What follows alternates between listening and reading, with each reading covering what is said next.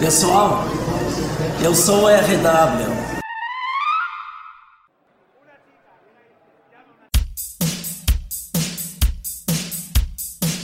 Observatório da IVE. Isso não existe.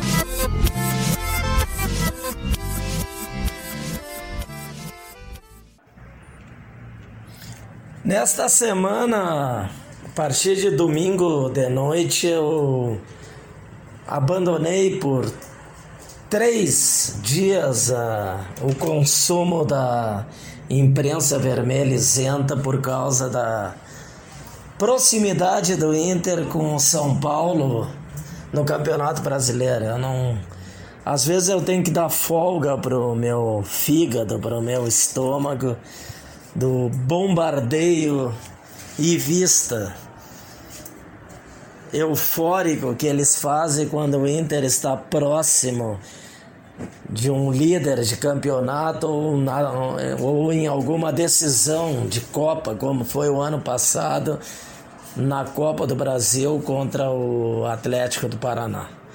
Mas eu voltei. Eu voltei ontem e fiquei perplexa ao ler as notícias do da quarta lesão de menisco, uh, menisco de ligamento cruzado, uma lesão que não é tão comum. A quarta lesão de menisco do, do ligamento do menisco cruzado, cruzado ligamento, é uma confusão isso aí. A IVE se tornou especialista em joelho. Já disse que essas lesões são fortuitas e que não tem nada a ver com a preparação física. Ora, eu botei no blog hoje como amplo material como a IVE trata, trata as lesões do Grêmio. Agora, este cachorro vermelho que a Ive está passando, que as lesões não tem nada a ver com o preparo físico, com a preparação física. Calma, calma, eu não estou dizendo que tem, eu não sou especialista em, em preparação física. E dizer que lesão de joelho não tem nada a ver com preparação física, ora, por favor, né?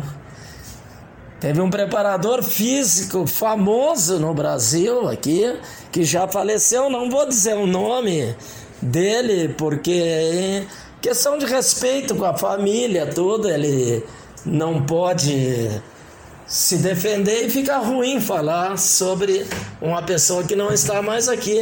Mas teve um preparador físico brasileiro que era famoso que os jogadores todos rebentavam o menisco. Isso é público e notório. Nos anos 70 e 80. Não precisa nem dizer, nem precisa ir muito longe. Se vê na literatura brasileira jogadores que tiveram seus joelhos rebentados não por traumatismo por má preparação física. Não estou dizendo que isso é o caso do Internacional. Agora a IVE dizer que as lesões, as quatro lesões do Inter, desse tal de cruzado, ligamento invertido, cruzado, posterior, é fortuito. Não, não, por favor, né? Em cima de mim não vão passar esse cachorro. Nenhum questionamento, nada, vai passar batido. Você sabe que com o Grêmio isso seria diferente.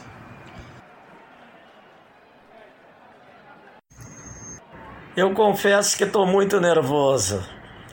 Eu, em termos de futebol, eu quando penso em futebol, eu penso no, na data de 24 de janeiro, que vai ser uma data terrível, que a IVE vai vir com tudo, com tudo, para tentar.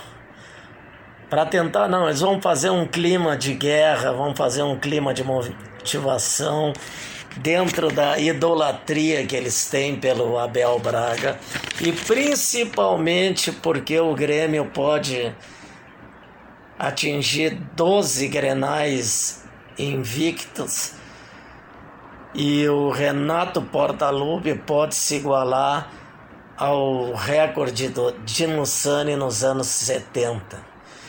O capitão Rec fala nisso há 50 anos. Ah, melhor não, 50 anos não, porque eu, é 50 anos, sim.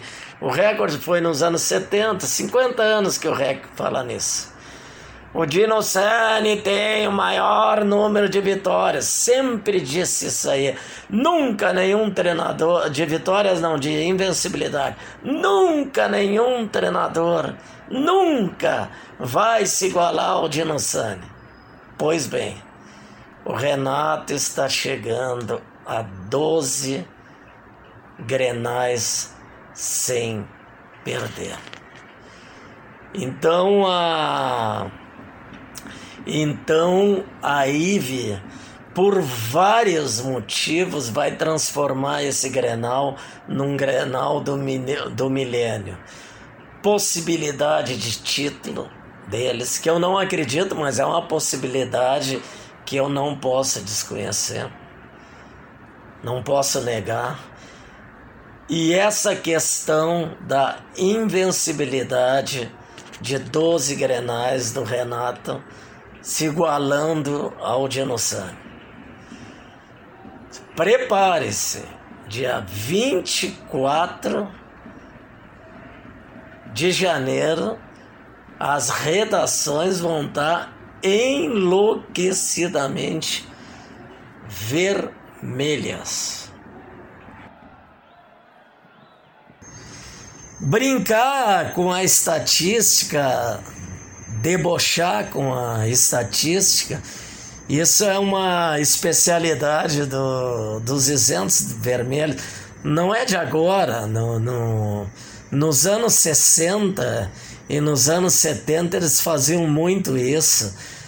Nos gauchões da época dos 12 em 13, eles usavam a estatística a seu critério. Quando os times não estão com o mesmo número de partidas no campeonato, aí deita e rola. Esse ano eles colocaram o Inter na liderança do Brasileirão várias vezes, tendo duas ou três partidas a mais do que seus adversários. E quando eles chegaram na vice-liderança, Inter é vice-líder eles estavam dois pontos atrás, do, dois, dois jogos a mais que o Atlético Mineiro e não eram líderes no aproveitamento. O inverso acontece com o Grêmio.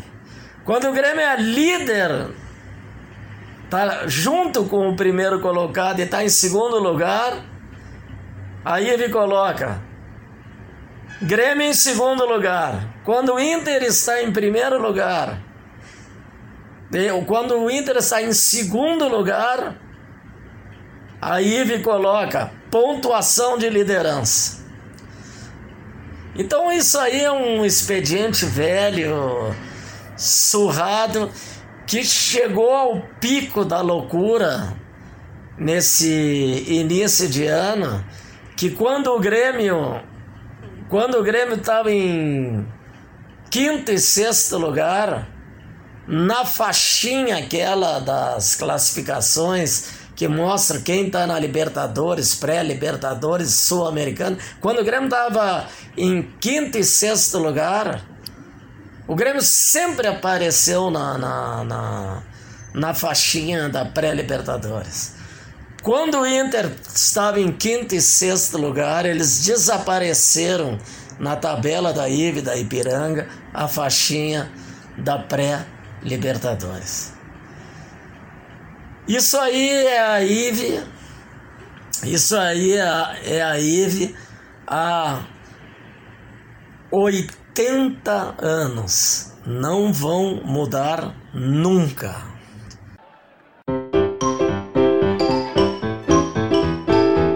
Os 80 anos da vovó Ive.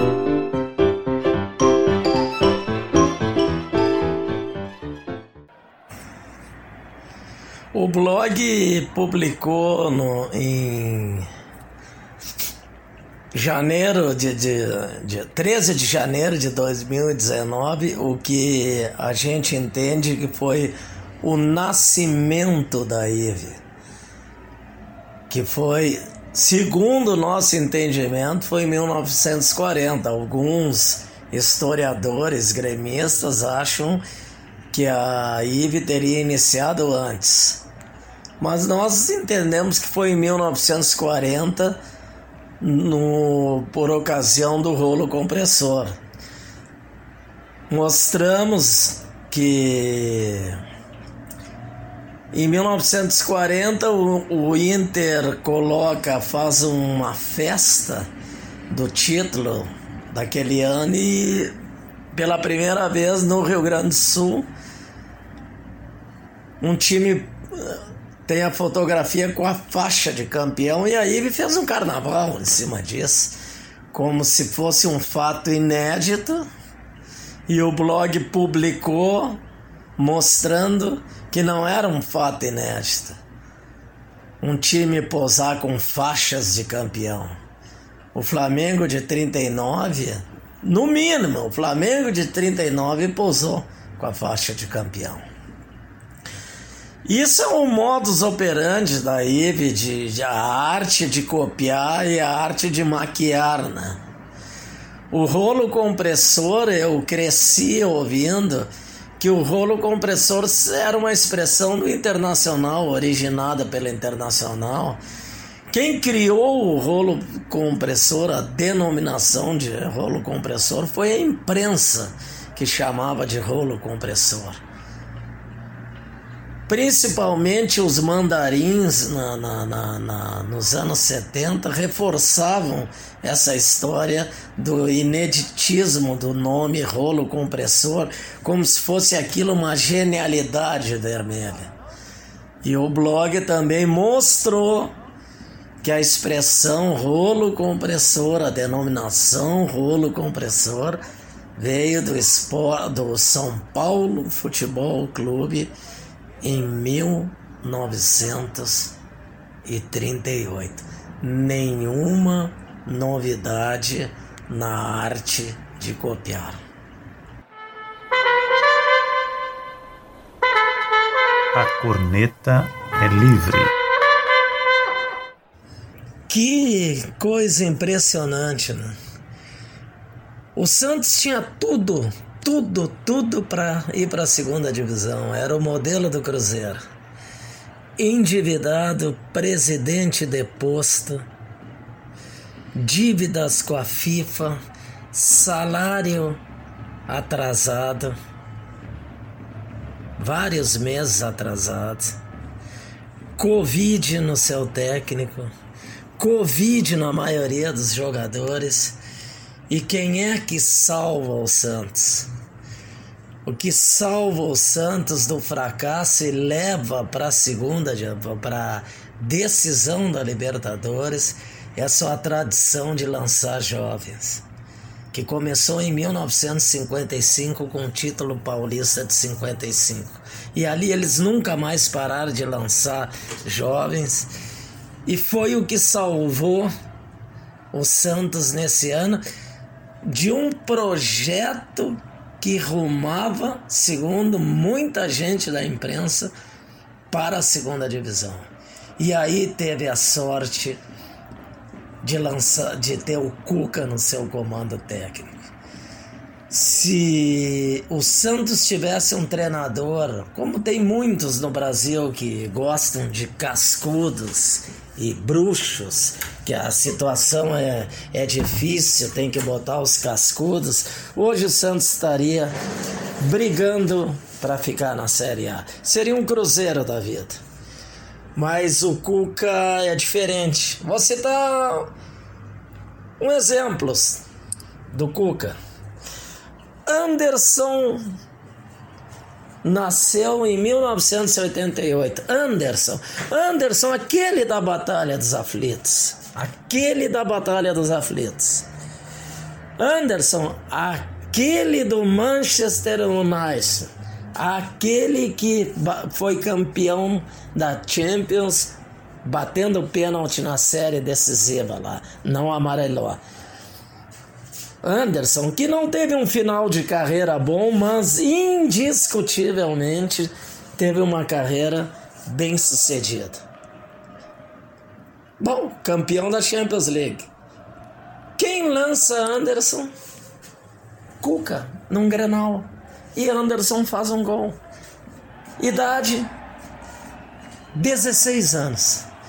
Então não é surpresa o Santos estar tá com colocando garotos 17, 18, 19 a rodo, manteve essa a sua tradição de quase 60 anos aí. E um time que tinha tudo para ir para a segunda divisão, seguindo o modelo do Cruzeiro, está na final da Libertadores. Parabéns ao Santos e parabéns ao Cuca.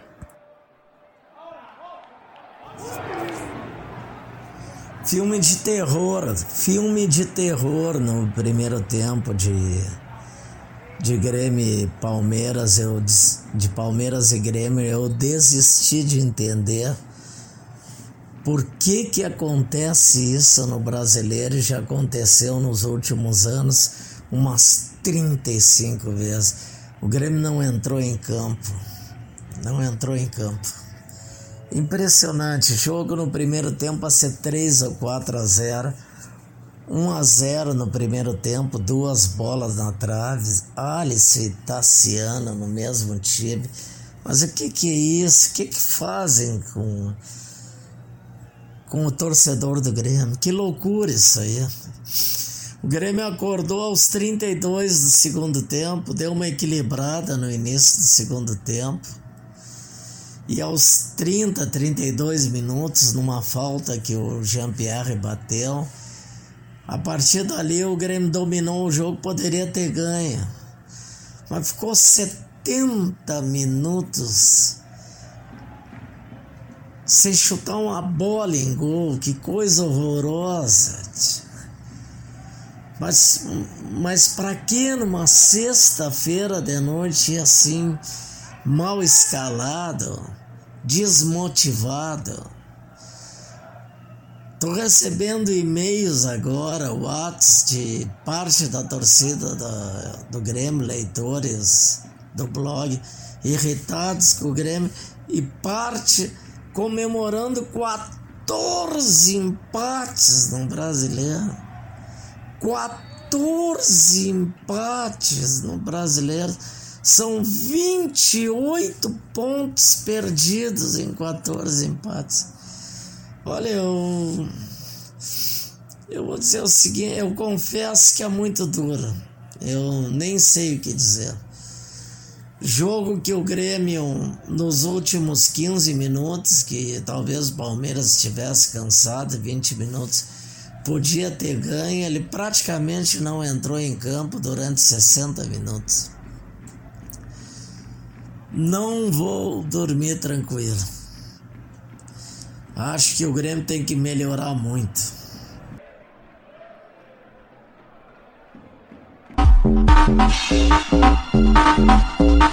Os corneta aí, fala aí, corneta, fala aí, fala aí.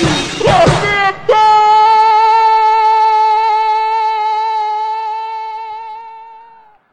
Bom, estamos chegando no final e Agora é a hora dos recados. Importante, esse mês de janeiro vai ser definido o presidente da IB no Capitólio do blog, na sede do Senado do blog e do Congresso Capitólio. E já avisamos que o capitão Rec não vai concorrer à presidência da IVE, ele acumulou o cargo de, de capitão e presidente, ele vai voltar para o golo, como se diz aqui. E vamos bolar, tentar bolar um, uma coisa diferente dentro daquela característica do Aires na elaboração do, dos 11 titulares e já adianto que vou trabalhar muito para o Gabardo e o Zé Alberto Andrade pertencerem a esta seleção. Não sei se vou conseguir, porque a ideia inicial é fazer votações diárias no Twitter para determinar os 11 os 11 jogadores da IVE. Importante também destacar que o processo de monetização do, do blog estava lento no final do no ano de 2020 e deu uma aquecida em 2021 e acho que vocês deveriam ouvir agora para encerrar para encerrar o podcast a mensagem da nossa secretária digital, Ivete, em homenagem a Ive, Ivete, ela tem uma mensagem importante sobre a Amazon e a Ferrari do blog. Apoie a luta de resistência contra a Ive. É simples. Quando o corneteiro quiser adquirir um produto no site da Amazon, envia o link para ser colocado no blog pelo WhatsApp 51 99 25 92 51 1 ou e-mail corneta.rw@bol.com.br. Toda compra efetuada dentro do ambiente do blog resulta em gasolina para a Ferrari sem qualquer custo adicional para o corneteiro apoiador. Um abraço e até o nosso próximo encontro, dia 29 de janeiro. Você acabou de ouvir o podcast Corneta do RW com Ricardo Wortmann.